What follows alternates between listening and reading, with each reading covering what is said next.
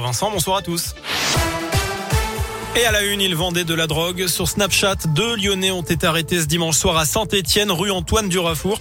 Lors de ce contrôle mené par les policiers de la BAC, les deux individus détenaient plusieurs dizaines de grammes de résine de cannabis ainsi que 1300 euros en liquide. Ils ont avoué utiliser le réseau social pour revendre leurs marchandises. Ces Rodaniens seront prochainement convoqués par un officier de police judiciaire. Par ailleurs, leur véhicule a été saisi selon le progrès.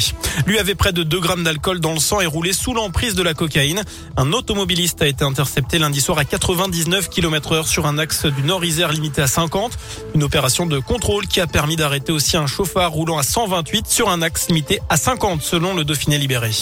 Nouvelle mobilisation pour dire non au téléphérique contre Lyon et Francheville. Le projet n'étant pas totalement abandonné par la métropole, eh bien l'association Touche pas à mon ciel appelle les opposants à faire entendre leur opinion. Une manif est prévue samedi de 14h à 17h sur le plateau du Grand Cèdre de la Mulatière.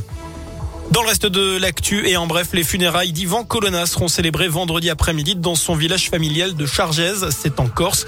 L'indépendantiste, pardon, euh, condamné pour l'assassinat du préfet Erignac est décédé lundi à l'hôpital après son agression à la prison d'Arles.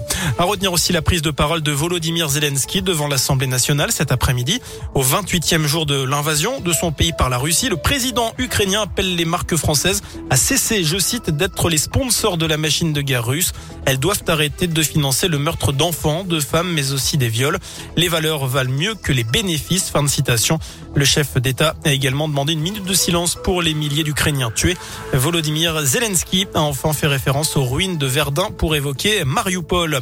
Enfin, on va terminer plus léger à 19h03 avec un mot de sport. L'Euroleague de basket et l'Asvel affrontent Kaunas en Lituanie. Le coup d'envoi vient à l'instant d'être donné. Voilà pour l'essentiel de l'actu. Prochain point avec l'info dans une demi-heure. Passez une très bonne soirée.